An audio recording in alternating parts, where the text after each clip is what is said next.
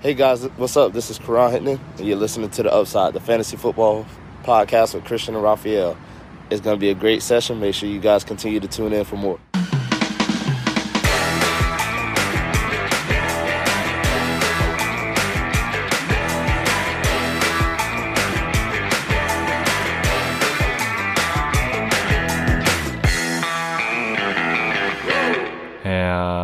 Herzlich willkommen, meine lieben Footballfreunde, bei Upside, dem Fantasy Football Podcast. Mein Name ist Christian und an meiner Seite ist wie jede Woche Raphael. Ihr hört gerade unsere Folge zum Start Sit Saturday. Kleines Vorwort, den wir übrigens umstrukturieren wollen. Ähm, dadurch, dass wir jetzt sonntags bei Twitch sind, hier auch natürlich kleine Werbung für unseren Twitch-Channel Upside Fantasy, gehen wir sonntags immer, ja, spätestens um 18 Uhr live, wenn die Technik es hergibt, um noch letzte Start-Sit-Fragen zu beantworten. Ähm, und unter anderem, ja, wollen wir das größer machen, dementsprechend den Start Saturday ähm, auch ein bisschen verkleinern und ein bisschen anders strukturieren. Wir haben ein bisschen Feedback bekommen, geht doch mal auf Trades ein, dies, das. Ähm, wird wahrscheinlich, ich sag wahrscheinlich, weil vielleicht wird's doch, aber wahrscheinlich diese Saison nicht mehr klappen. Ähm, aber wir nehmen euer Feedback auf jeden Fall mit für nächste Saison und genau, ähm, das nur als kleiner Hinweis. Also Twitch, sonntags schaltet ein. Ich habe äh, auch bei Leadblogger, natürlich äh, nicht nur ich, sondern auch du, äh, werden wir unsere Start-Sits natürlich auch wieder niederschreiben. Deswegen habe ich diesmal zum Beispiel immer einen Spieler weniger pro Position, weil ich diesen Spieler heute nicht behandeln will. Wir wollen es ein bisschen kürzer halten. Ich hoffe, es gefällt euch. Lasst uns Feedback da und dementsprechend mm, let's go. By Week in Woche 10 haben die Atlanta Falcons, die Dallas Cowboys, die Kansas City Chiefs und die New York Jets. Raphael gestern Thursday Night Football Indianapolis gegen Tennessee. Was war los? ja, war, war so ein bisschen semi-gut, würde ich sagen, wenn man nett ist. Ich glaube, die, die, die größte Erkenntnis des ganzen Spiels ist, glaube ich, dass Jonathan Taylor, ja, er ist tatsächlich, also ich glaube, mehr Sample Size als die letzten vier Spiele äh, brauchen wir nicht mehr. Er ist wirklich nicht mehr der Leadback. Ähm, ich habe mir mal die Snap Percentage angeguckt Woche 6 hatte der noch 59% Snaps. Woche 8 33%, Woche 9 31% und gestern 24%. Also die Hoffnungen, dass Jonathan Taylor irgendwie noch das Backfield übernimmt und da seine 60% äh, Snaps schon mal sieht und dann halt den großen Teil der Carries hier und da Target sieht, kann man langsam begraben, weil Nahim Heinz halt auch wirklich explosiv aussieht. Und Adrian hatte gestern bei The Zone gesagt, dass äh, Naheem Heinz, also vor dem Spiel Naheem Heinz mehr Broken Tackles hat als Jonathan Taylor. Und ich glaube, das hat sich nach dem Spiel jetzt nicht geändert. Und das ist schon äh, bedenklich auf jeden Fall. Naheem Heinz mit einem Bombenspiel, 12 Carries, 70 Yards, Touchdown, 5 Receptions für 45 Yards und ein Touchdown. Und der Touchdown-Pass, der war richtig krass, das muss man sich mal an anschauen in, in Slow-Mo am besten. Wie er da sein, sein Knie noch durchträgt, damit äh, das Knie das, äh, den Rasen nicht noch berührt äh, vor der Goal-Line. Das war richtig krass. Also Nahim Heinz, wenn du mich fragst, ist derjenige, den man wahrscheinlich nächste Woche spielt. Okay, ja, dazu haben wir gleich noch eine Frage. Ähm, ansonsten hat mich schwer enttäuscht, dass AJ Brown tatsächlich gar nichts gezeigt hat. Ansonsten würde ich sagen, war es so ein bisschen wie erwartet. Ich habe auch in einem Survivor Pool natürlich auf äh, die Indianapolis Colts getippt.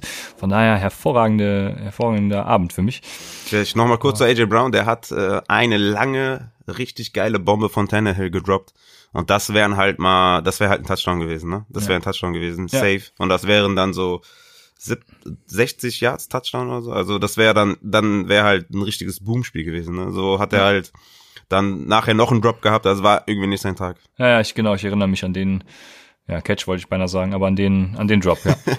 ähm, Lutz 1904 hat eine Frage. Unser, ja, beliebter Lutz, äh, der fragt, Heinz oder Taylor, was machen wir Rest of Season? Und ja, warum nicht Wilkins? Genau. ja, Wilkins ist natürlich auch noch äh, mit in der Verlosung. Er hatte immerhin ein Carry mehr als Jonathan Taylor. Mm, ich denke, du kannst Jonathan Taylor und John Wilkins nicht trauen, weil die einfach zu wenig gezeigt haben oder sich gegenseitig halt die Carries klauen. Und Naheem Heinz ist momentan der explosivste Running Back, sieht die meisten Targets, sieht gut aus bei den Runs. Ähm, wenn er auf dem Feld steht, dann wissen die, ja, wissen die Verteidiger nicht, wird jetzt gepasst, wird jetzt äh, gelaufen. Und ich glaube, das, das nutzt man halt auch gut aus. Und deswegen, wir wissen, Philip Rivers ist ein Dump-Off-Pass, Passing-Quarterback. Die Two-Minute-Drills gehören sowieso nach ihm, Heinz. Und deswegen, ja, also Stand jetzt sehe ich Heinz über Jonathan Taylor. Also meine Antwort auf die Frage ist wieder ein bisschen ja differenzierter, sage ich mal, weil ich würde sagen keinen von beiden und hole lieber einen ganz anderen Running Back. Weil das Problem, was ich mit Heinz habe, ist, dass ich ihn auch in keiner Woche so richtig selbstbewusst starte. Ne? Also ist natürlich mhm. klar, dass er der Receiving Back ist und so, aber ja, dann kommt es halt immer darauf an, was macht er mit diesen Möglichkeiten. Wir hatten jetzt schon ein paar Wochen, wo er eben gar nichts gezeigt hat. Da hatten wir ein paar Wochen, wo er seine 20 Punkte, was auch immer, aufgelegt hat. Oder beziehungsweise 20 Punkte war jetzt nicht ein paar Wochen, sondern äh, selten. Aber wie dem auch sei. Also ich habe arge Bedenken da. Wilkins ist natürlich noch die, die große Floor-Option da äh, bei den Colts. Aber ich, wenn ich Taylor habe, was mache ich damit? Das ist eine hervorragende Frage, weil viel kriegen für ihn wirst du tatsächlich nicht. Du, das Einzige, was du machen kannst, wäre droppen und Nee. Ja, also Einfach halten. Genau, halten und äh, mal gucken, auf den Trade-Block setzen, mal gucken, was du kriegst. Keine Ahnung. Hm, ich wüsste nicht mal, was ich für Taylor bieten wollen würde. Also da käme mir nicht viel in den Sinn tatsächlich. Melvin Gordon. Boah, echt? Du als Melvin Gordon-Fan? Ja, ich, die, die, ich glaube, mehr John Taylor hat mehr Upside. Wenn er dann mal seine Carries bekommt oder der, der Leadback ist, dann hat er mehr mhm. Upside. Und Melvin Gordon wird, glaube ich, dieses Jahr nicht mehr der klare Leadback werden, weil Lindsay einfach viel zu gut aussieht. Und ich glaube, das würde ich machen und dann halt hoffen, dass JT übernimmt. Hat meiner Meinung nach hat er mehr Upside. Ja, das passt, aber das finde ich gut. Aber an und für sich, wenn du mich fragst, wen ich jetzt starten wollen würde von den drei, dann würde ich natürlich auch Heinz sagen. Also das ist, äh, denke ich, ganz klar. Das war die eigentliche Frage, aber du als alter Politiker musst es natürlich hier, äh, ne, dein, dein, ne? Ja, man muss ja, im, ja, im Fantasy Football kann man ja nicht immer, kann man nicht so eindimensional an die Sache rangehen, oder? Es ist ja, äh, spielen viele Komponenten mit rein. Theoretisch auch noch sein kompletter Kader, aber den kennen wir natürlich nicht in seinen 16 Ligen. Deswegen äh. ist das schwierig. Aber gut, ähm, ich hatte es eben schon mal angesprochen, äh, nicht nur der Start Sit Saturday geht auch auf Leadblogger online mit äh, den anderen bekannten Größen von Leadblogger, sondern auch dein ähm, räudige Defense-Artikel ist natürlich wie immer äh, gemeinsam, ich weiß gar nicht, ob gemeinsam mit James Quarterback äh, Sofa, was auch immer wie es heißt, äh, online gegangen. Quarterback Memo. Genau, Quarterback Auf jeden Fall ist deine räudige Defense bei www.lead-blogger.de online gegangen. Guckt da gerne vorbei, wenn ihr noch eine Defense braucht. Und dann können wir starten mit ein paar Injury News.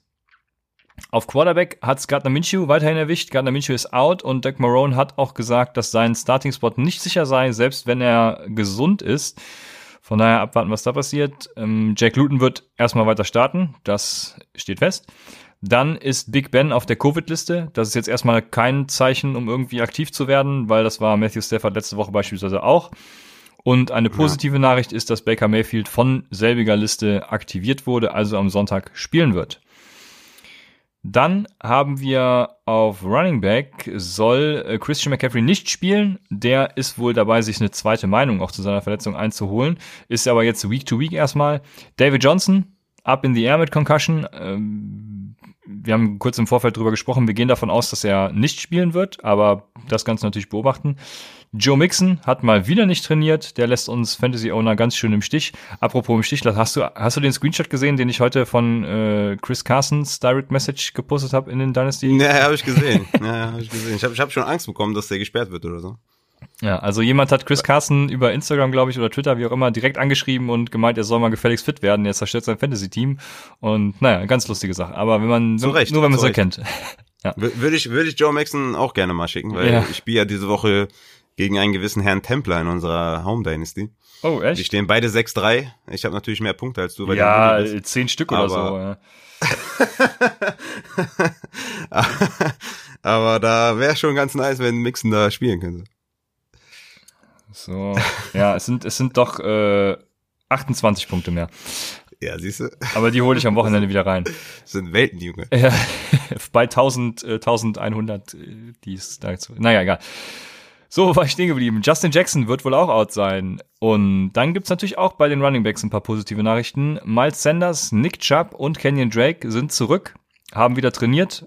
Hm, bei Kenyon Drake weiß ich noch nicht, ob er spielen wird. Bei Nick Chubb ist es wohl klar, dass er spielt. Und bei Miles Sanders weiß ich es gar nicht. Weißt du das? Ja, der soll spielen, ja. Ja, sehr gut. Matt Breeder hat auch wieder trainiert, also die beste Lösung in Miami wahrscheinlich. Nach DNG Washington natürlich, muss ich dazu sagen. Aber die Coaches werden wahrscheinlich Matt Breeder vor ihm sehen. Dementsprechend für Fantasy vor ihm. Und eine interessante News ist, dass die Seahawks Bo Scarborough geholt haben, der im Übrigen, schöne Grüße an James Weaver und Snap, die Nummer 43 bei den Lions getragen hat. Also, ähm, wenn er das bei den Seahawks fortsetzt, dann sage ich ihm eine ganz große Karriere voraus. ja, Running Back Death ist immer wichtig. Ne? So ist es. Dann Wide Receiver. Preston Williams, klar, IR, das sah nicht gut aus. Kenny Golladay ist unlikely to play. Olchen Jeffrey hat wieder voll trainiert. Was erwarten wir von Olchen Jeffrey, Raphael? Ja, ich fände eigentlich ganz geil, wenn er spielt, weil dann kann ich mir gut vorstellen, dass äh, James Bradbury ähm, einer der Top 10 Cornerbacks, glaube ich, laut PFF, was so Shutdown angeht, äh, würde dann höchstwahrscheinlich auf Jeffrey gehen und Travis Fulgham wird dann halt, äh, also ich weiß nicht, wie viele Punkte der machen wird, ich glaube so 95 oder so. Also das wäre auf jeden Fall, das wäre sehr gut für Travis Fulgham. Ich hätte auch so Travis Fulgham relativ hoch in meinen Rankings. Aber wenn Jeffrey kommt, dann sehe ich für Ragger e eher ein Downgrade als für Fulgham. Äh, so hätte ich Ragger als Boomer Bust Play und ähm, weil Fulgham halt die die Aufmerksamkeit bekommt dann von von Bradbury und ähm, ja außer Bradbury ist halt nur Code bei den Giants und dann könnte ich mir für Ragger halt ein gutes Spiel vorstellen. Wenn Jeffrey dann spielt, gilt das dann halt für Travis Fulgham. Der wird dann also ich glaube, dann würde ich ihn glaube ich in die Top 10 packen. Eieiei, okay. Dann soll El Lazar zurückkommen. Dieselbe Frage eigentlich. Was passiert damit? Für mich ist er dann die klare Nummer zwei bei den Packers nach Devonta Adams. Und ich glaube auch, es wird Devonta Adams jetzt nicht so sehr schaden. Nee, ja, Devonta Adams eh krank. Ne? Ja. dem, dem schadet gar nichts. Aber El Lazard, ja, im ersten Spiel zurück würde ich noch nicht so 100% trauen. Aber ja, ist, denke ich mal, so dann in dieser, ja, ich sage mal, Cole Beasley-Region, ne, den man immer mal reinschmeißen kann für ein paar, für so acht, neun Punkte oder so. Aber ich würde noch nicht komplett äh, ausflippen, ehrlich gesagt. Ja.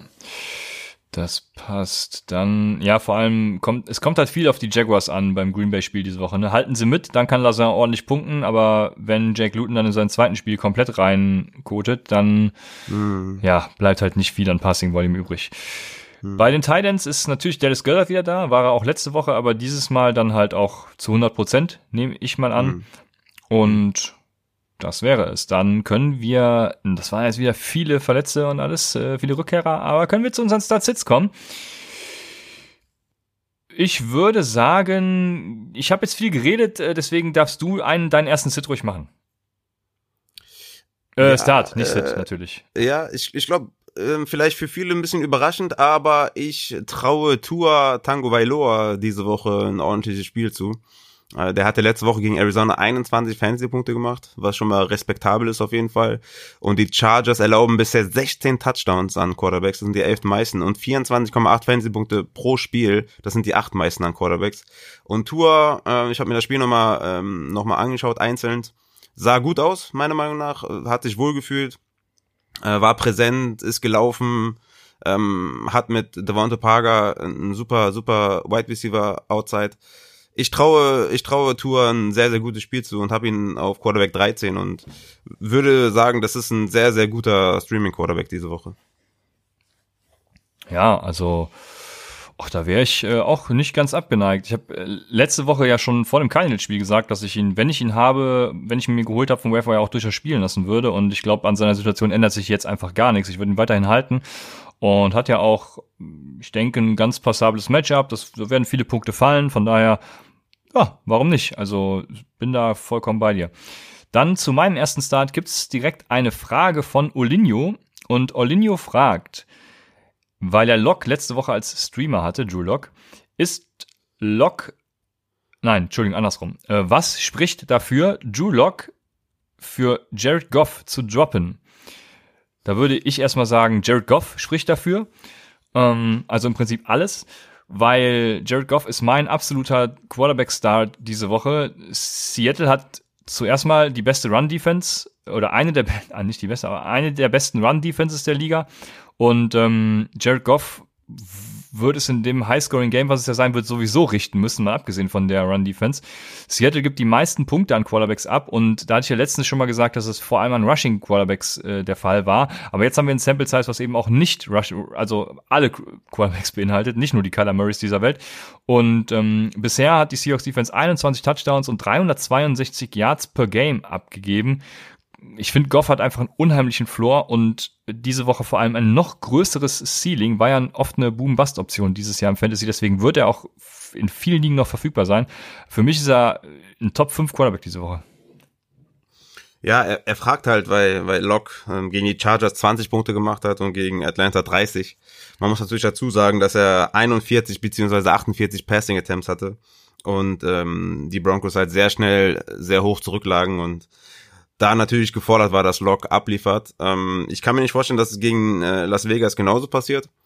Ähm, ich denke, es wird relativ lauflastig, aber ich denke auch, dass Jared Goff ähm, ja, er, er hat bisher enttäuscht, kann man schon sagen. Also ich hatte ihn auch ein paar Superflex-Ligen gedraftet, weil er für mich immer so ein, ja, so ein, in der Öffentlichkeit immer gehatet wird, ne, weil Sean McVay halt alles für ihn macht. Aber in Fantasy war der immer relativ solide, ne, hat immer seine 20, 25 Fantasy-Punkte gemacht. Ähm, das war, ist diese, diese Saison nicht so der Fall, weil die halt in neutralen Situationen halt relativ viel laufen, die Rams. Das Gute ist halt, dass Wilson ihm zum Werfen zwingen wird, ne, weil die werden halt Punkte aufs Board bringen. Und ähm, Seattle gibt 33 Fantasy-Punkte pro Spiel an, an Quarterbacks ab. Und das Gute ist halt auch, dass die nicht so viel Druck erzeugen können auf den Quarterback. Und das wird ähm, Jared Goff halt sehr, sehr gut helfen, dass er da nicht ähm, immer wieder einbricht in der Pocket. Deswegen bin ich da auch bei Goff. Ich habe ihn auf äh, Quarterback 11 und ist für mich auf jeden Fall ein strong, strong Play gegen, gegen Seattle. Ja, hervorragend. Ja, vor allem das mit der, äh, um das nochmal kurz aufzugreifen, das mit der Running Ratio in neutralen Situationen, das, das werden sie halt diese Woche nicht durchziehen können, genauso wie du sagst. Ne? Das ist nochmal ein hervorragendes Argument für Jared Goff. Also dementsprechend, ja, mach weiter. Ja, richtig. Ja, ich, ich, also ähm, wahrscheinlich werden viele irgendwie äh, zögern, Tom Brady aufzustellen. Aber dieses Spiel gegen, gegen, ähm, gegen New Orleans kann man nicht ernst nehmen. Ich, ich starte Tom Brady diese Woche auch selbstbewusst gegen Carolina. Auch wenn Carolina gar nicht so schlecht ist gegen Quarterbacks oder gar nicht mal so gut auch für Wide Receivers. Da, die die haben es irgendwie hinbekommen, da eine ordentliche Secondary aufzustellen ähm, vertraue ich Tom Brady diese Woche auch wieder. Und für mich ist Carson Wentz ja gegen meine Giants halt auch wieder ein sehr, sehr gutes Spiel und deswegen starte ich Carson Wentz auch wieder sehr, sehr selbstbewusst diese Woche, weil die Giants einfach wirklich schlecht sind und, und Carson Wentz wird seine Waffen wieder zurückbekommen. Alle sind wieder halbwegs fit und deswegen, ja, Carson Wentz für mich diese Woche wieder ein klarer Start. Ja, ich habe richtig Bock auf Dallas Gellert, aber dazu kommen wir wahrscheinlich später noch. Dementsprechend äh, mein ja, Sleeper-Kandidat für diese Woche, das ist Derek Carr. Und Derek Carr ist der Inbegriff eines Heimsch... Darf ich das noch... Doch, das ist ein Wort, das man sagen darf, ne? Der Inbegriff eines Heimscheißers, weil seine Heimspiele sind, sind phänomenal und wohingegen dann eben seine letzten beiden Spiele on the road total kurtig waren. Also da hat er nichts gezeigt. Deswegen ist er genauso wie Jared Goff eben wahrscheinlich auch in vielen Ligen verfügbar. Und in vielen Ligen wird er wahrscheinlich auch der beste noch verfügbare Quarterback sein. Denver ist Bottom 10 gegen Quarterbacks, dafür eben auch gut gegen den Run. Und der Markt projected die Las Vegas Punkte auf 28, also auf über 28 Punkte. Das ist der fünfthöchste Wert für diese Woche. Ähm, die Raiders haben eine Nummer 7 Passing Offense nach EPA, also let's fucking go. Hier kommt Derek Carr, mein Sleeper diese Woche, der wird ordentlich rasieren. Derek Carr oder Drew Lock? Da nehme ich Derek Carrs Upside jetzt diese Woche, klar. Okay, ja, ich habe ich hab die Back-to-Back. -back. Ich habe Carr auf 16 und Drew Lock auf 17. Und ich glaube, bei Lock hört's für mich auf mit dem Streaming. Also ich habe Teddy Bridgewater gegen Tampa Bay noch auf 18. Das ist mir ein bisschen zu heikel. Auch wenn McCaffrey ausfällt und dadurch die Wide Receiver wieder einen kleinen Boost bekommen und auch Teddy Bridgewater wieder einen kleinen Boost bekommt, weil er sich nicht alles auf McCaffrey konzentriert. Aber da hört so für mich ein bisschen auf. Also ich würde so sagen, diese Woche meine Top 17 sind so meine, meine Streamer. Aber ja, danach wird's halt schwierig, ne? Philipp, ähm, ach, Philipp Rivers, äh, Baker Mayfield ist zum Beispiel so jemand, wo ich oft gesehen habe, dass den einige als Start haben gegen Houston, weil Houston halt wirklich, äh, ja, sehr schlecht ist, ne? Die viertschlechteste Defense gegen Quarterbacks. Aber ich kann Baker Mayfield halt null trauen, ne? Weil dieses Team ist einfach run-heavy und äh, ich würde Baker Mayfield auf keinen Fall aufstellen und das Wetter soll ja auch recht windig sein, deswegen ist äh, Baker Mayfield er schließt sich mir nicht, warum man den als, als Start äh, deklariert in so vielen äh, Artikeln. Ja, ja, wenn der Wind nicht wäre, dann wäre Baker Mayfield auf jeden Fall neben Watson eben auch ein Start für mich. Aber dadurch, dass eben dieser, dieses Wetter so schlecht sein soll, ähm, ich habe mir das mal angeguckt, das Wetter übrigens, auf der Beaufort-Skala, die von eins bis, oh, ich weiß es gar nicht mehr, zwölf, glaube ich, sagt, wie ja, stark der Wind ist. Auf dieser Beaufort-Skala sind Windstärken von äh, 70 bis 80 kmh werden ja erwartet, beziehungsweise was ist das in mph? Ich glaube irgendwas mit 40 mph. Mm, ist das der Wert 8 bis 9 und ich habe mir mal die Definition davon äh, daneben gelegt. Bei 8 ist es, große Bäume werden bewegt, Fensterläden werden geöffnet, Zweige brechen von Bäumen, beim Gehen erhebliche Behinderung. Bei 9 ist es, Äste brechen, kleinere Schäden an Häusern, Ziegeln und Rauchhauben, was auch immer das ist, werden von den Dächern gehoben. Gartenmöbel werden umgeworfen und verweht. Beim Gehen erhebliche Behinderung. Dann denke ich mir, wenn man beim Gehen jetzt schon erhebliche Behinderung hat, ne, wie soll das dann äh, für irgendwelche Deep Passes oder generell äh, Passing-Situationen reichen? Also Mayfield und Watson sind meine klaren Sits auf Quarterback. Ich habe diese Woche sogar Sits, ja. Ja, krass. Okay. Ja, das ist, ist mal eine coole ähm, Beschreibung, ne? Finde ich ganz gut. Ansonsten kann man nicht immer, also ich finde, man kann nicht immer so viel damit anfangen, äh, mit diesen ganzen Werten, aber das ist eigentlich ganz cool, wenn man das so neben schreibt. Ich weiß nicht, wie es ist, wenn es dann so im Stadion ist, weil es ja auch, ähm, ja, ob das dann diesen krassen, weißt du, die krasse Einwirkung hat, wenn ja, ja, halt die, drumherum. Die erhebliche Behinderung beim Gehen wird wahrscheinlich nicht gegeben sein, ja. Fallen die alle um, wenn die laufen. Richtig gut, ey. Ja, aber wir haben ja auch heute erst, äh, was haben wir, Freitag? Genau, Freitag, ja. Ja, es wir haben heute Zeit erst Freitag. Sonntag, ja. Das heißt, äh, ja, wer weiß, wie es am Sonntag aussieht, aber ja, ist eine ganz coole Beschreibung eigentlich. Ja, ich habe mir übrigens mal von Fabian Sommer sagen lassen, welche App das am besten hergibt. Das ist Windy, also Windig halt auf Englisch. Und die App ist wirklich geil. Da kann man wirklich das ganz gut sehen, äh, was in den USA da so, wie, wie die Windverhältnisse sind. Kann ich nur empfehlen. Ja, du hast ja auch schon gesagt, dass alle quasi danach Sitz sind. Deswegen können wir zu den Running Backs übergehen. Und da mache ich mal, fange ich, ich mal an mit meinem ersten Start. Und mein erster Start wäre Kareem Hunt. Und das schließt an das an, was wir gerade eben gesagt haben, weil vor allem aufgrund des Wetters, ne, werden, werden da, wird da viel gelaufen werden einfach. Das hat man ja gesehen bei dem Buffalo gegen New England war es Spiel. Mm, und aber auch ohne das Wetter, ne? Kareem Hunt. Mit Nick Chubb hatte Hunt zwar 3,8 weniger Carries pro Spiel, dafür aber immer mehr als 10 Half-PPA-Punkte. Ne? Die Texans sind zudem die drittschlechteste Defense gegen Running Backs und haben mit äh, 10 Touchdowns bisher die meisten Touchdowns auch an Rusher zugelassen, weshalb äh, ja, Nick Chubb auch eine gute Option ist. Also sie sind second in Rushing Attempts äh, allowed und ja, ich würde sagen, Kareem Hunt ist alles für angerichtet und äh, ich könnte mir vorstellen, dass äh, du als Nick Chubb-Believer mir da äh, zustimmen wirst, was die Running Back-Situation in Cleveland angeht. Mm, genau, Nick Chubb wäre derjenige, den ich jetzt genannt hätte. Würdest du, würdest du Nick Chubb oder Kareem Hunt spielen? Boah, es wäre schon krass, wenn einer beide hätte. Ich würde beide spielen. du kannst aber nur einen spielen. Ach so, ähm, dann das ist schwierig, weil ich glaube, ich würde dann Nick Chubb starten. Ja, das muss ich Ja, Junge, ich hab's dir entlockt. Ich hab's dir entlockt. Wie geil ist das denn? Das ist so geil. Ja, die, da machen es einfach die Touchdowns, ne? Die meisten Touchdowns. Ah, love it, Junge, love it, Alter. Love it, Junge. Ja. Nick Chubb über Kareem Hunt. Aber ich habe Kareem Hunt auf 13, äh, Nick Chubb auf 7. Beides für mich strong Plays. Ähm, ja, du hast schon angesprochen, ich habe ein bisschen andere Zahlen. Ich habe die zweitmeisten Touchdowns abgegeben und die drittmeisten an Running Backs. Du hast das jeweils, äh, du hast die meisten Touchdowns und die, die zweitmeisten an Running Backs. Aber das wird ungefähr die Range sein und ähm, ja, die beiden sind äh, nicht nur aufgrund des Wetters, also auch ohne, ohne wenn das, also selbst wenn das Wetter ganz normal shiny wäre, würde ich die beiden äh, selbstbewusst aufstellen.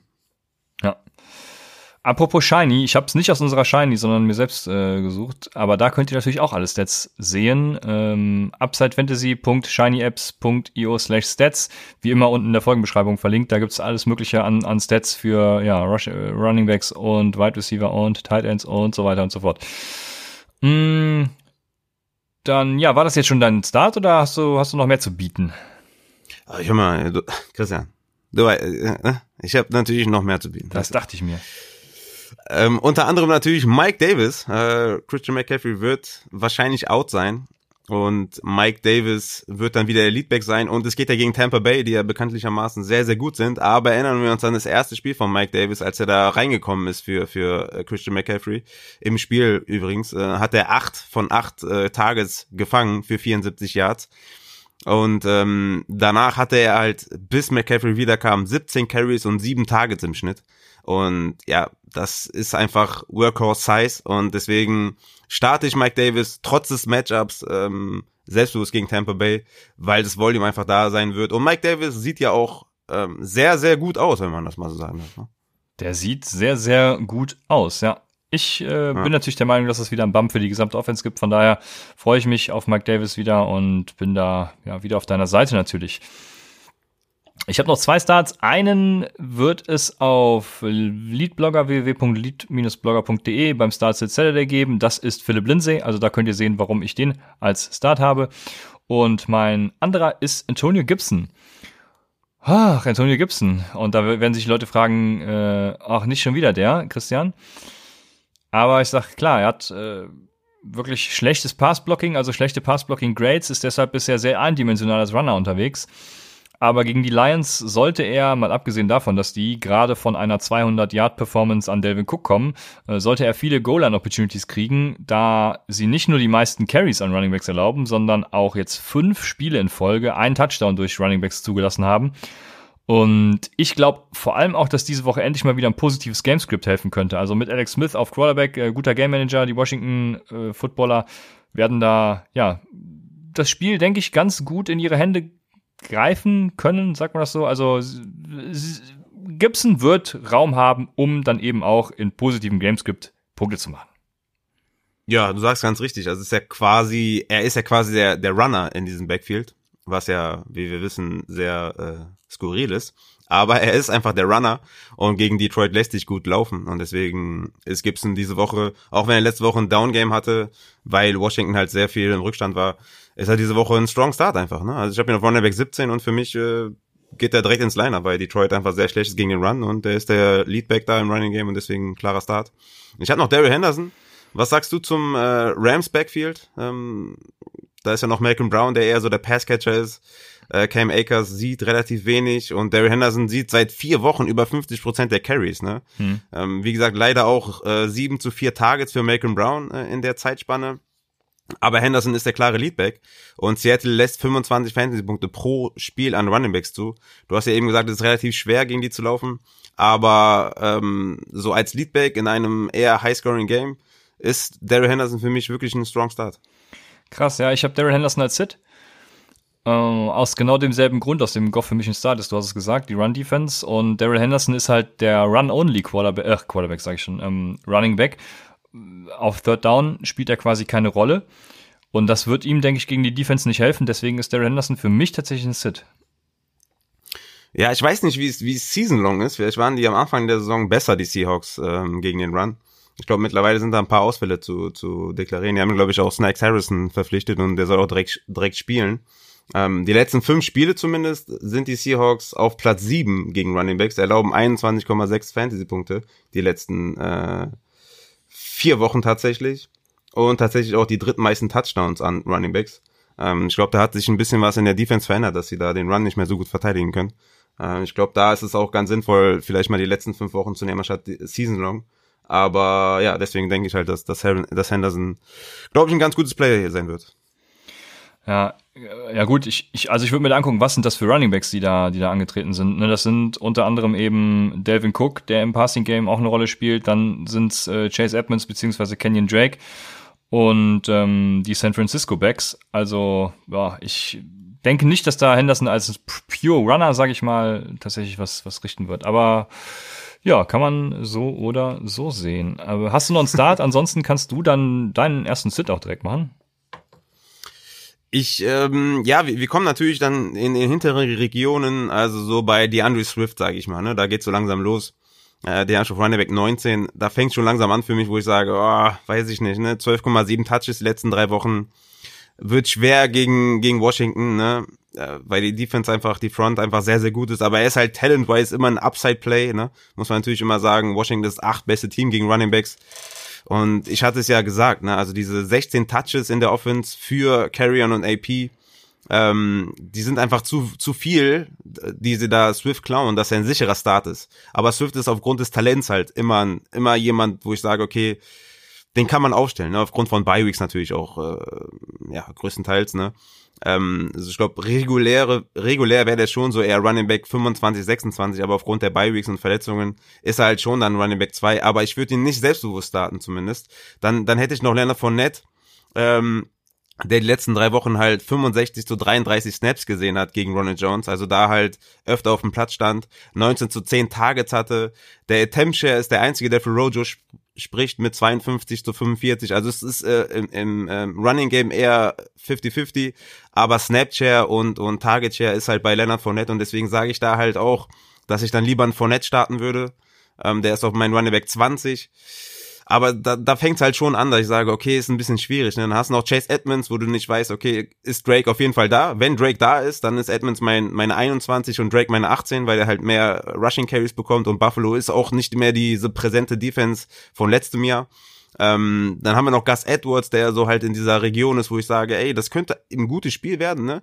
Weil New England hat die letzten vier Spiele sechs Touchdowns am Boden erlaubt und die meisten Rushing Yards die letzten äh, vier Spiele. Dazu 26 Fantasy-Punkte pro Spiel an Running Backs abgegeben, das ist Platz vier.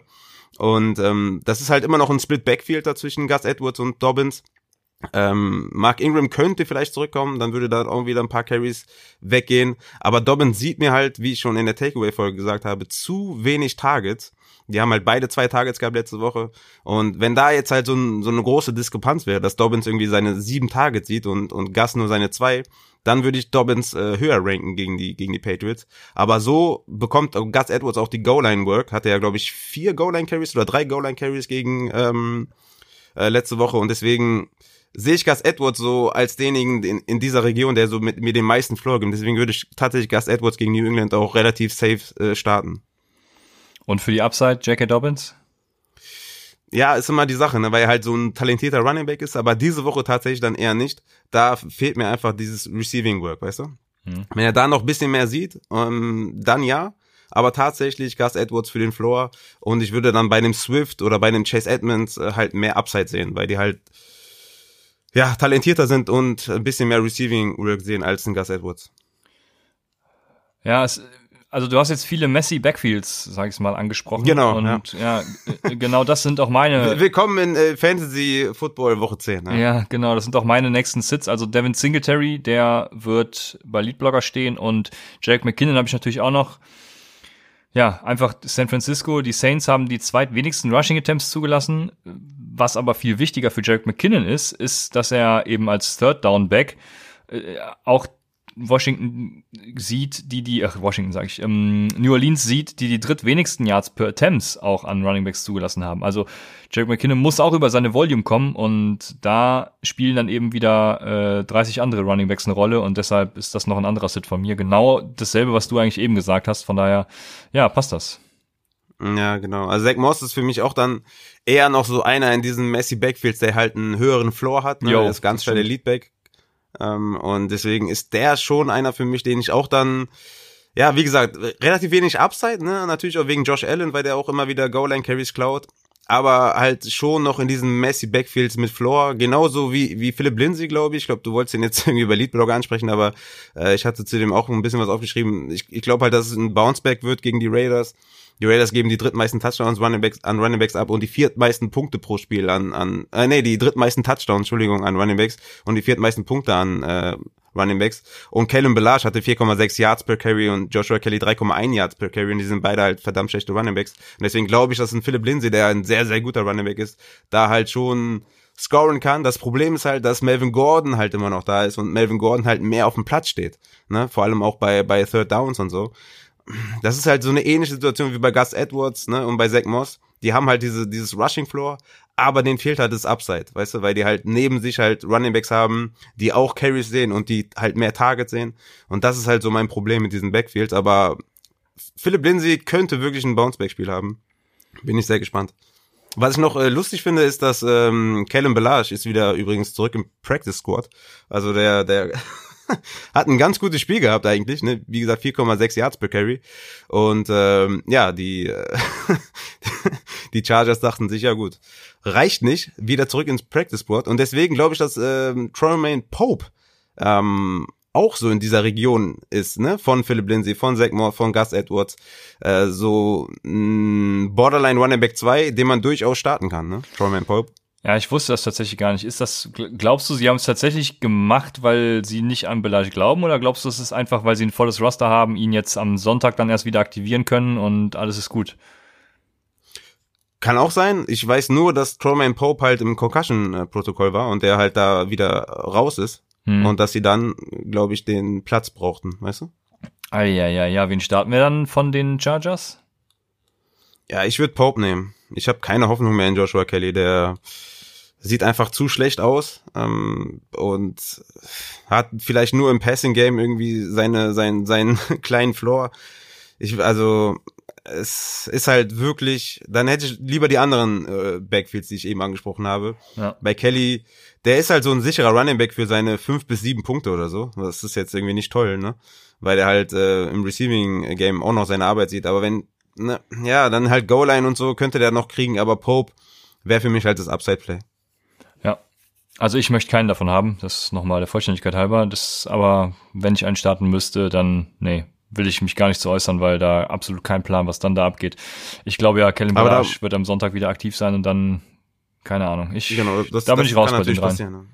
Ja, ja, das muss man am Sonntag noch abwarten. Ja, genau.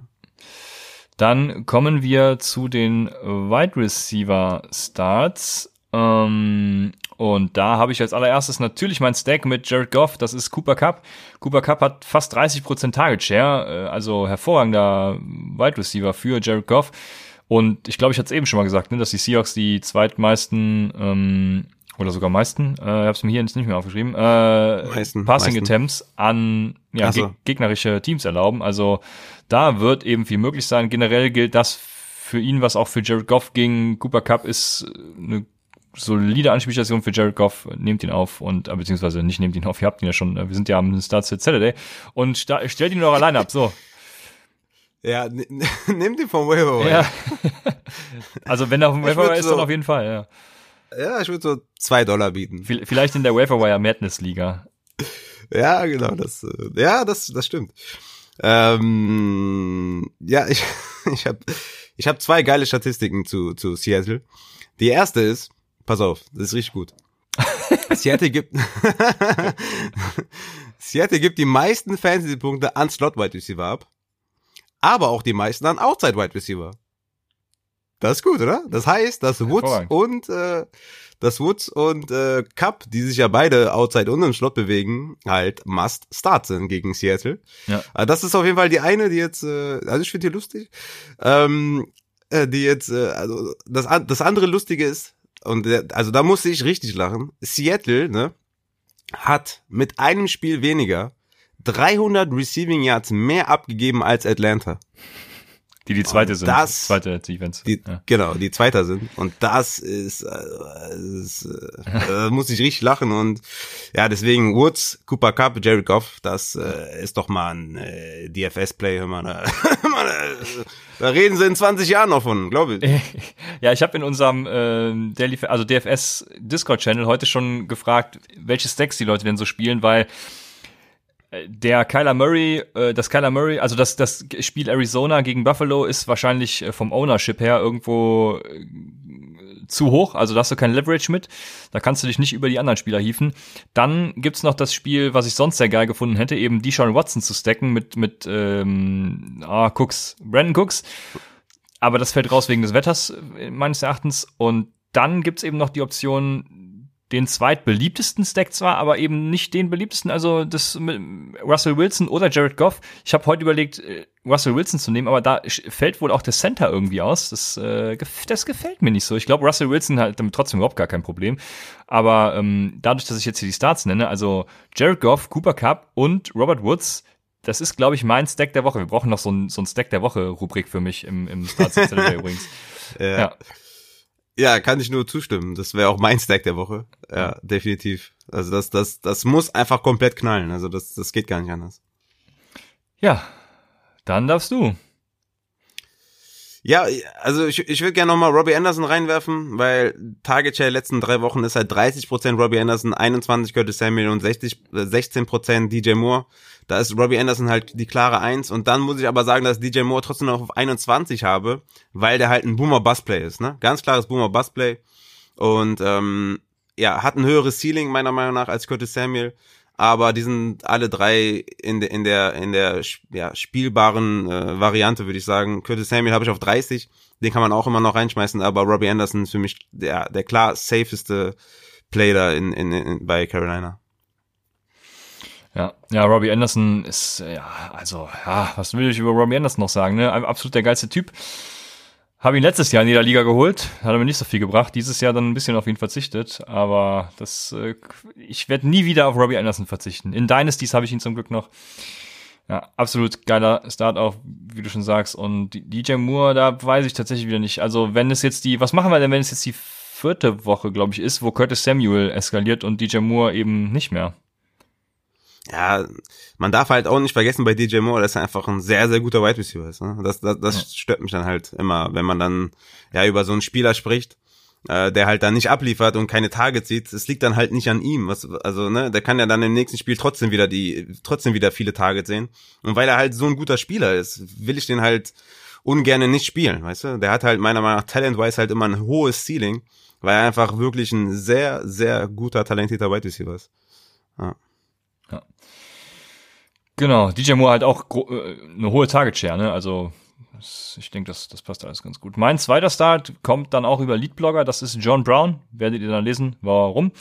Und äh, einen habe ich noch, das ist Tyler Boyd. Und Tyler Boyd haben diese Woche viele als mit Joe Burrow zusammen als Sit, was ich, äh, also ich kann es schon nachvollziehen, aber ich bin da gegenteiliger Meinung, muss ich sagen.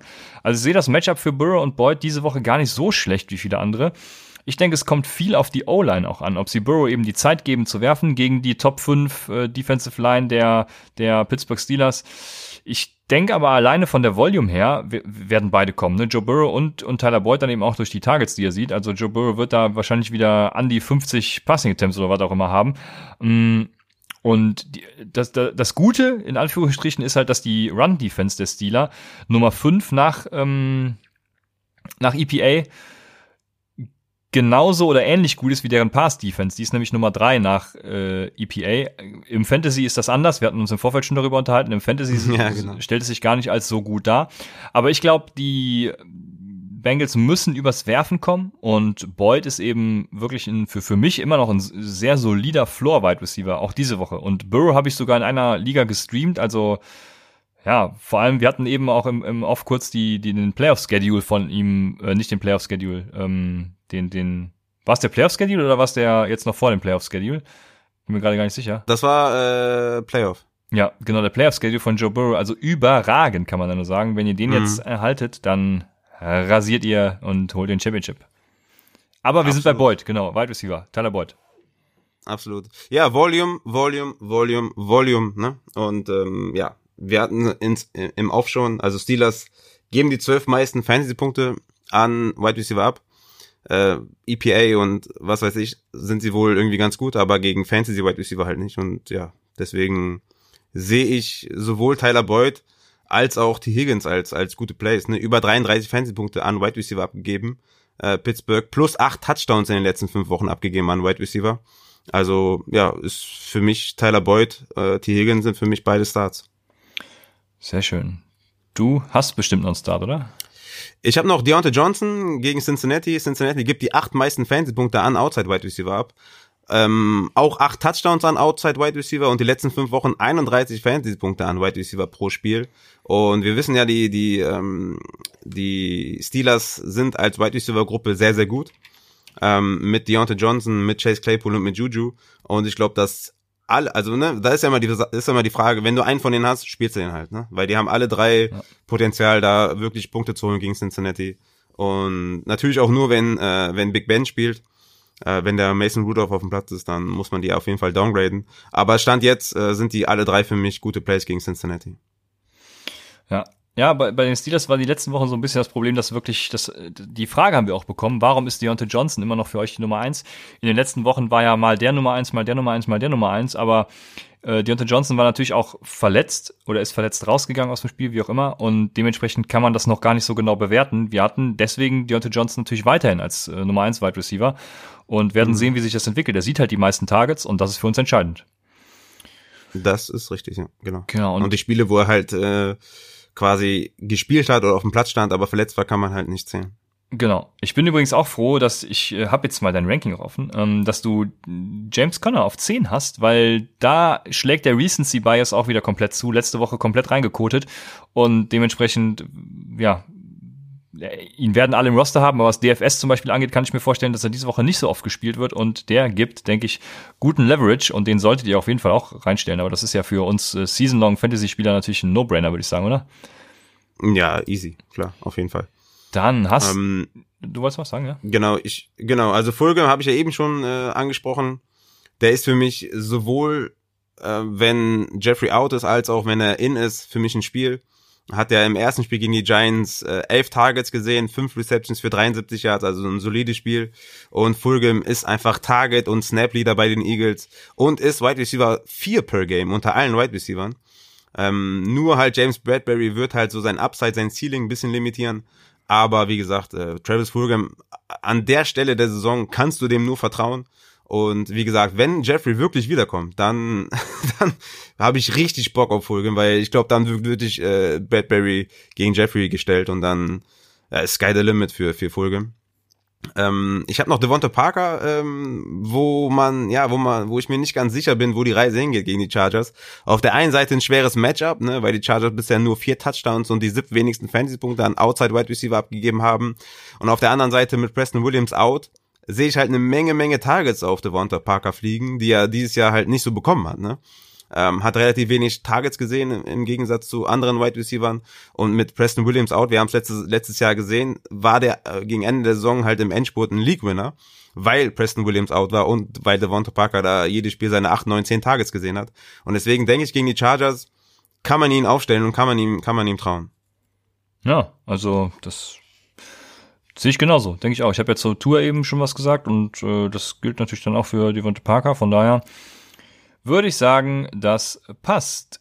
Und wir können zu Sits kommen, oder? Oder hast du noch mehr Starts? Äh, Jerry Judy ähm, ist für mich auch ein Start diese Woche. Mein Wide Receiver 26. Ähm, letzte Woche ja sieben, äh, sieben Receptions für 125 Yards, ein Touchdown, 61 Snaps, damit die meisten unter den Wide Receivers. Du hast es angesprochen, fast 200 Air Yards gegen Atlanta. Ja, und die Raiders geben über 33 Fantasy-Punkte pro Spiel an Wide Receiver ab. Und Jerry Judy ist für mich deswegen halt auch, äh, ja, ein super Start diese Woche, definitiv. Ähm, auch wenn ich ihn auf 26 habe, das, das wurde, mich, wurde mich auch gefragt, warum habe ich denn Christian Kirk auf 27? Ja, Christian Kirk ist für mich auch ein Start, auch ein Play.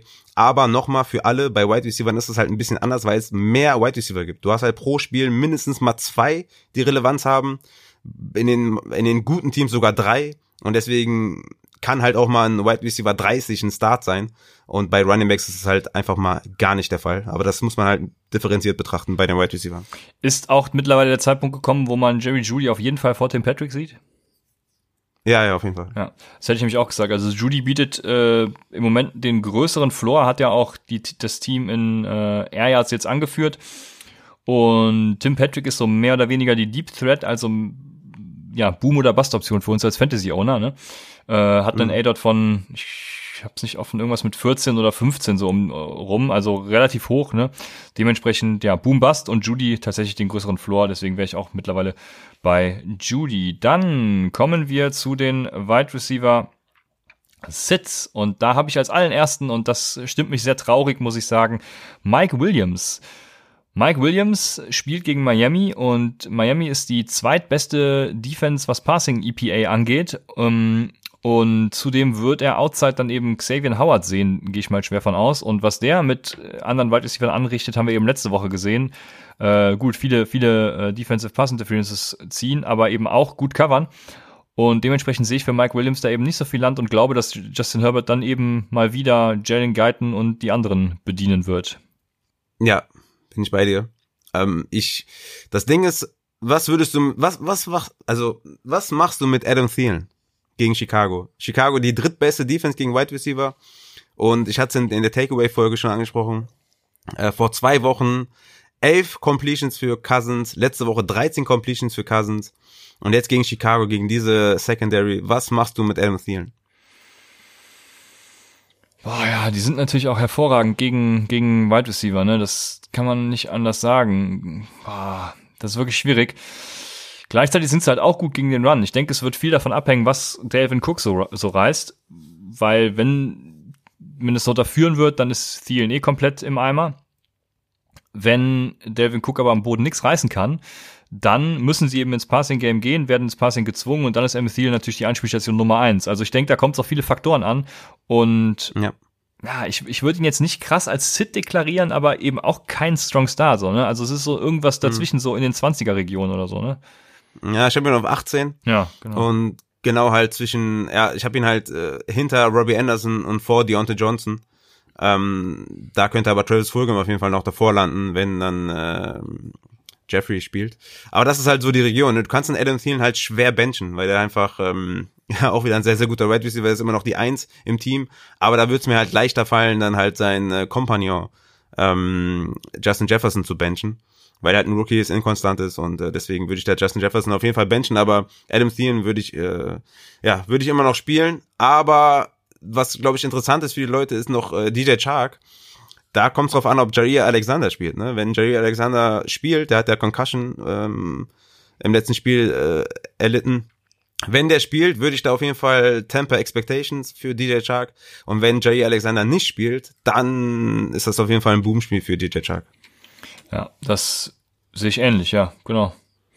Also passt für mich. Was machen wir, was machen wir mit Tampa Bay, mit Antonio Brown, Mike Evans und äh, Chris Godwin? Ja, gar nichts. Also Chris Godwin ist ein Start, ganz klar, und dem Rest vertraue ich nicht. Also ich ja. muss Mike Evans natürlich wieder in einer Liga starten, weil es keine andere Option gibt, aber äh, ich erwarte das nicht allzu viel von ihm. Tut weh. Also sieben, weh, ja. sieben bis neun Punkte oder so. Das ist, damit bin ich zufrieden. Tatsächlich, ja. Ja, das ist, das ist, das ist wirklich so, ja. Wie gesagt, die Panthers sind so im, im Mittelfeld, was so gegen Plays gegen Wide Receiver angeht. Die haben da irgendwas gefunden, ähm, womit sie die Wide Receiver aufhalten können. Deswegen ist es kein Plus-Matchup, was man vielleicht denken würde, wenn man gegen Carolina spielt. Aber ja, wie gesagt, Target Share letzte Woche, als sie im Rückstand waren, waren 16% Godwin, 16% Evans und 14% der Tony Brown in seinem ersten Spiel. Bruce Arians kam ja auch schon wieder raus und meinte, ja, so oft äh, wie äh, AB auf dem Platz stand, das wollen wir eigentlich nicht. Dieser Typ, ne? Aber ich denke halt, dass äh, das ist schon, äh, dass Brady halt schon Antonio Brown im, im Team haben will. Und ja, für mich ist Evans halt derjenige, den man da auf jeden Fall sittet. Antonio Brown für, für Upside oder für Boom or Bust eher gesagt. Und äh, ja, der, der sicherste Play ist davon Chris Godwin auf jeden Fall. Ja. Als äh, für Sid hätte ich noch Marvin Jones, ist zwar der einzige Wide Receiver äh, bei den Detroit Lions, ähm, der da übrig bleibt, nachdem äh, Kenny Gold, der wahrscheinlich wieder out ist. Aber Washington die letzten fünf Wochen die zweitbeste Defense gegen Wide Receiver und Marvin Jones würde ich nicht aufstellen. Der ist komplett Touchdown-dependent und äh, sonst kannst du dem einfach komplett gar nicht trauen. Ja, jo ich habe auch Jones als Sit übrigens, äh, das ist der Vollständigkeit halber. Also Jones hat uns auch zu dem, was du schon gesagt hast, eigentlich gar nichts gezeigt, was ihn eben so zu diesem Golladay-Ersatz machen soll. Ne? Äh, nee, Wo alle sagen, hey, Golladay ist out, spielt Marvin Jones, ist halt kompletter Unsinn. Äh, dementsprechend Marvin Jones, du hast Washington schon angesprochen, ähm, bin ich auch komplett raus. Ja, Jacoby Myers kann man noch nennen, ne? der im letzten Spiel 140 Yards, ja. glaube ich, gefangen hat. Ähm, ja, gegen Baltimore, gegen Marcus Peters wird er wahrscheinlich auflaufen. Das wird eine andere Hausnummer als letzte Woche gegen, gegen die Jets. Also Jacoby Myers, so geil das Spiel war und so sehr halt die einzige Option ist da momentan, kann man gegen Baltimore nicht trauen. Für mich sind alle New Orleans, äh, New Orleans sage ich, äh, ähm, Patriots-Spieler sind für mich alle ein Sit. Und leider auch Jacoby Myers, obwohl er echt ein strong Spiel hatte, aber gegen Baltimore kannst du dem nicht trauen, weil ja, äh, das ist einfach zu brutal, das Matchup. Ja, das Problem, was ich äh, bei ihm vor allem sehe, ist, ist halt die Anzahl an, an Passing-Touchdowns, die Cam Newton geworfen hat. Ne? Das sind zwei an der Stück. Er hat natürlich auch zwei, vier, sechs, acht Stück am Boden erlaufen, aber er hilft halt seinen Wide Receiver damit nicht. Und deswegen ist Jacoby Myers, so gut er scheinbar tatsächlich auch ist, ähm, ja, auch keine Option für mich. Also vollkommen richtig, was du sagst. Ja. Mein letzter Sit ist dann noch Christian Kirk. Und das einfach aus dem Grund, dass er Levi Wallace sieht, ein Top 20 Cornerback, was ja, äh, Fantasy Points allowed angeht. Die Bills Passing Defense ist generell gar nicht mal so schlecht. Ich glaube, dass die Andrew Hopkins dieses Mal äh, wieder mehr eingebunden werden wird. Und dementsprechend sehe ich in Christian Kirk nicht das Potenzial, was er letzte Woche zum Beispiel hatte, was sein, ja, sagen wir mal, Ceiling war. Mm, von daher, Christian Kirk setzt ihn auf die Bank. Ja, das ist für mich ähnlich wie, wie bei, wie bei den Bengals ist halt relativ volumebehaftete Offense, also ein, eine Offense, die auch rollt, ne, die halt auch First Down für First Down geht. Deswegen so kompletter Sit, weiß ich nicht. Für mich ist halt immer immer noch ein bisschen Volume dabei und deswegen ja würde ich halt ich würde einen Kirk über einen Evans zum Beispiel spielen. Ja, okay, das das die Upside nehme ich dann auch lieber von Kirk als von Evans, das stimmt ja. Ja, weil einfach die Offense halt ja schon auch einen Fokus hat auf Kirk, ne, aber ja klar ist äh, nicht das einfachste Matchup, aber ich, ich sehe immer noch Potenzial, weil es halt ein Shootout ist. Aber du nimmst auch lieber Kirk als Antonio Brown, oder? Ich habe Kirk auf 27 und Brown auf 29. Ja, ach, ein Glück. Jetzt alles andere hätte mich jetzt schwer erschüttert, muss ich sagen. Aber damit können wir zu den Titans kommen und da überlasse ich dir diesmal die freie Bahn für alle Titans. Haus raus, Raphael. Junge, was ist denn hier los? Ich und Titans freie Bahn. Ja, also Dallas Gödert äh, oh, da freue ich mich so drauf. Ja, Dallas Goddard ist, äh, wie gesagt, ich, ich habe ihn in der Money League, habe versucht, da jetzt irgendwie ähm, meinen anderen Titan TJ Hawkinson zu traden, will aber keiner haben. Und, Warum? Ähm, ja, ja, ist halt äh, eine Money League. Die sind halt competitive und denken sich, was soll ich mit dem Titan? Lass den mal stecken. ja, okay, ich will natürlich das, auch ja, dann stimmt. dementsprechend was haben, weißt du? Und, ja, äh, ich kenne deine Trade, ja, ich kann von unserer Trade-Verhandlung äh, erzählen, ja. Ja. Also ich ich habe ich hab, ich, ja? ich hab versucht auch Mike Davis abzugeben an den äh, an den Christian McCaffrey Owner, an den an den Inge Meisel und äh, ja, der kann auch ein Lied davon singen, wie es ist mit mir zu verhandeln, ja. Ja, ich habe mich darauf ja gar nicht mehr eingelassen. ja, du hast einfach straight Montgomery für Lindsay getradet. Ja. Ich, ich, ja, weil du einfach keinen Bock hattest. Ja, so ist es. Ich wusste, es ist nicht ganz so fair, ich brauche noch was oben drauf, aber dann fingst du wieder an mit, äh, da muss noch was zurückkommen, dies, das, da hatte ich schon keinen Bock mehr. Da. Jetzt habe ich Philip Lindsay für David Montgomery und bin voll und ganz zufrieden damit. Ja. Ich weiß auch nicht, wen ich lieber hätte, ehrlich gesagt. Also, das war einfach auch so, ich dachte mir, komm, das Playoff-Schedule von Montgomery ist halt gut. Das, ist das Einzige, worauf ich halt bauen kann bei Montgomery. Und deswegen dachte ich mir, komm, scheiß drauf. Ähm, ja, wieder, also Dallas Goddard für mich ein, ja, hat Potenzial zu einem Top 3 Tight End, also auch mit Kelsey, wenn, also der hat jetzt Bye Week, aber selbst wenn Kelsey dabei wäre, hat er für mich ja, Upside für, für einen Top 3 Tight End Play Rest of Season, weil es einfach Dallas Goddard ist und weil er einfach ein super, super guter Tight End ist. Und jetzt diese Woche gegen die Giants, die Giants Defense halt drei der letzten vier Spiele über zehn Fantasy-Punkte an Tight Ends erlaubt und äh, das ist so, glaube ich, der Floor von Dallas Goddard, zehn Fantasy-Punkte.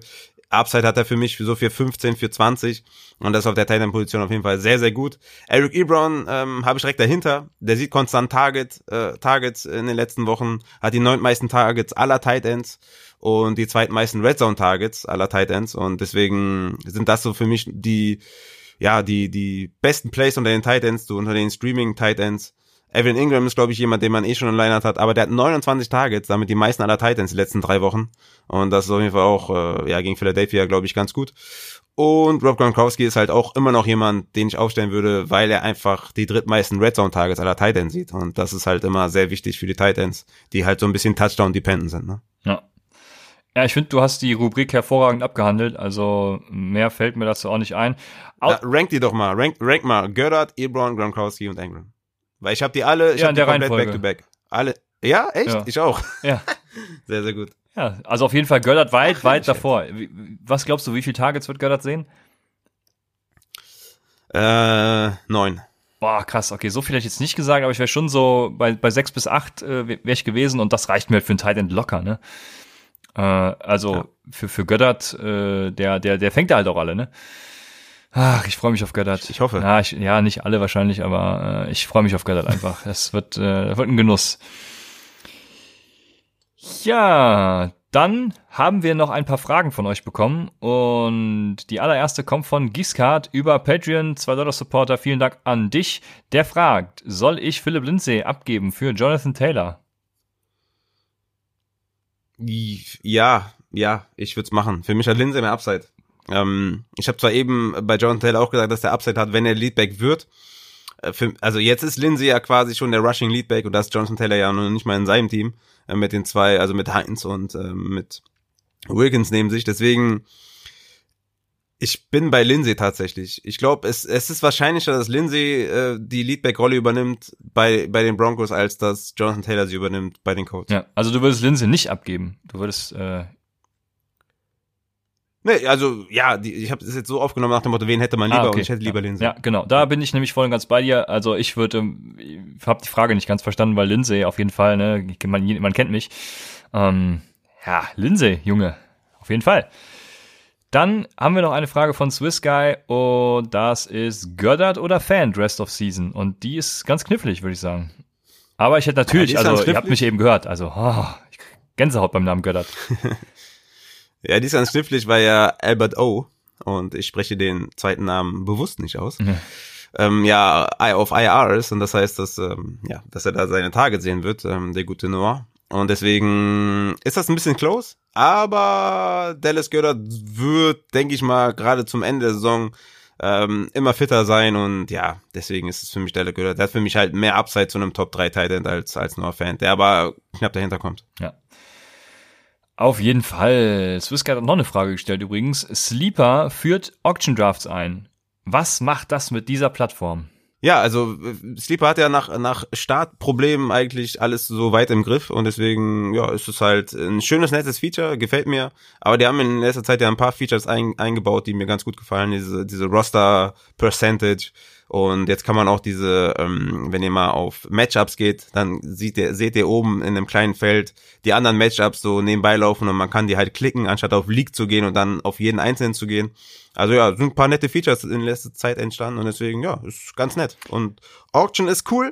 Ich habe es ja äh, dieses Jahr nicht geschafft aufgrund von Zeit, aber ich kann mir vorstellen, dass ich es dieses Jahr dann äh, mal wieder machen werde, weil es einfach mega viel Spaß macht. Ja, sie haben vor allem, Sleep hat vor allem endlich mal an die Keeper-Liga-Spieler gedacht. Man kann jetzt, wenn man auf einen Spieler geht, sehen, wann er gedraftet wurde, wann er getradet wurde, dies, das. Also die Draft-Position ist immer sichtbar und das äh, erwärmt mein Herz. Also ich bin, ja, es ist so ein Auf und Ab mit uns in der Beziehung mit Sleeper und mir, aber ja, im Moment ist wieder auf jeden Fall ein Auf.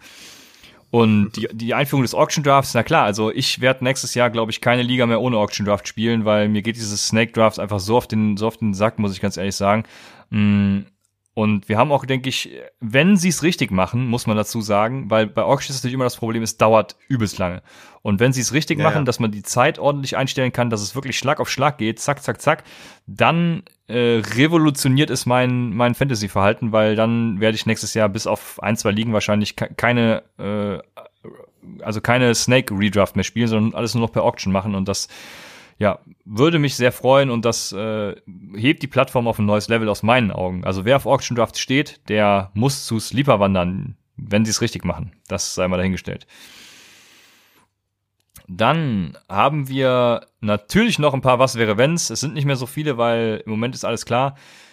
Kellen Belage habe ich auch drin übrigens. Was ist, wenn er mehr als 60% der Touches sieht und damit 20 Fantasy-Punkte erzielt? Das war natürlich mein Traum, aber das äh, streichen wir mal, weil er ist ja auf dem Practice Squad. Aber was wäre, wenn Juju Smith-Schuster die meisten Targets des Steelers sieht? Immer dieser Juju, ne? Ja. Ich habe gesehen, Juju twitcht auch, also ist mir ein Dorn im Auge auf jeden Fall. ja, dann kommt drauf an, wie viel, wie viel mehr er dann sieht gegenüber Deontay Johnson und Claypool. Er ist momentan wahrscheinlich der Wide Receiver mit dem höchsten Floor bei den Steelers, würde ich schon fast sagen. Äh, ja, mehr, mehr will ich erstmal nicht sagen. Okay. Ja, sehr diplomatisch und politisch äh, korrekt hier. Sehr schön. Was wäre, wenn kein Tight End der 49ers ansatzweise 10 Fantasy-Punkte erzielt? Ja, gut. John Reed ist es wahrscheinlich das erste Mal wieder fit, nachdem er das 300. Mal verletzt war. Gegen New Orleans kann man mal gut punkten als Tight End. Ah, West Rally traue ich ja ehrlich gesagt nicht. Ich habe John Reed auf 15 zum Beispiel, also der, der ist für mich auch ein Streamer, den man aufstellen kann. Ja, dann würde, also es würde mich nicht wundern, weil es ist ja auch jetzt keine High-Power-Offense damit mit äh, Nick Mullins. Ne? Aber du hältst trotzdem an John Reed fest. Ja, was heißt festhalten? Ist halt ein Streaming Titan und äh, wenn ich den aufstellen muss, weil ich nichts anderes habe, so dann ist, ist die Messe eh gelesen und ich spiele halt jede Woche irgendeinen Dulli und hoffe, dass der einen Touchdown macht. okay, okay. So ist es. Ah, was, was wäre, wenn, Raphael, Philipp Lindsay endlich auch mal mehr Snaps und Touches sieht als Melvin Gordon? Ja, dann wäre ich abgefuckt, weil ich habe ja zwei Dynasty-Ligen mit Gordon. Äh, das wäre das wäre auf jeden Fall gar nicht nice, aber es wäre verdient auf jeden Fall, weil er einfach ja, gut spielt. Aber er ist so ein bisschen äh, injury-prone und hat hier und da mal Wehwehchen. Ähm, ja, die Frage ist halt, die sich mir stellt, warum Melvin Gordon da so der absolute äh, Receiving-Back ist. Das, das äh, erschließt sich mir nicht so ganz. Ich hätte die Rolle halt umgekehrt eher gesehen, dass Gordon halt die Rushing Carries sieht und Lindsay die Passing Downs. Ja, ja, für mich ist das äh, ist das halt so ein Mess und ähm, ja, ich weiß nicht, was ich da, also das ist ist für mich einer der der Kuriositäten dieses Jahr, dieses dieses Backfield ist für mich, ich äh, so, ich habe da auch wenig Worte für. Ja, diesen Blödsinn haben sie ja letztes Jahr schon mit Royce Freeman und Philip Lindsay gemacht, dass Royce Freeman dann auf einmal die Pässe gefangen hat. Aber ja, genau. wenn Philip Lindsay endlich mehr Touches sieht, dann feuerfrei, all in, Philip Lindsay, ah, geil, ich freue mich drauf. Was wäre, wenn J.K. Dobbins 100 Yards und zwei Touchdowns droppt? Also droppt im Sinne von erzielen. Ja. okay. äh, beides, äh, ja, wie gesagt, ich, das einzige, was mich halt zurückhält bei J.K. Dobbins, sind die Targets. Und ähm, solange Gus Edwards da die Goal-Line Carry sieht, habe ich Gus Edwards ein Stück vor Dobbins. Solange der halt auf seiner Seite nicht überwiegend mehr Targets sieht, muss man da halt dann wirklich mit dem Touchdown-Flow von Gus Edwards gehen. Äh, wenn er das schafft, äh, J.K. Dobbins, dann ist das wahrscheinlich ein Breakout-Game und dann werden die davon nicht mehr zurückweichen und dann ist J.K. Dobbins ein Top 20 Running Back. Ja, so ist es. Dann hätten wir, was wäre wenn abgeschlossen? Ich habe keine Fragen mehr. Kommen wir zur letzten Rubrik. Das ist Christians Code-Kicker der Woche. Und Christians Code-Kicker der Woche diese Woche ist Daniel Carlson von den Las Vegas Raiders gegen die Denver Broncos 44% owned. Und ja, einer muss ja die äh, Points after Touchdowns schießen, wenn K abliefert. Ne? K wird natürlich ordentlich abliefern und rigoros rasieren. Die spielen im Dome, ein hohes Over-Under, äh, geringer Spread auch. Und ich würde sagen, auf, let's fucking go. Äh, Daniel Carlson, Chris, Christians Code-Kicker der Woche. Und, Raphael, wir haben es geschafft. Wir sind am Ende des Star Saturdays. Nicht unter einer Stunde geblieben, leider, aber ich hoffe, es hat euch trotzdem gefallen. Lasst uns gerne Feedback da. Seid am Start, wenn wir Sonntag nochmal live gehen von 17.45 Uhr an wieder?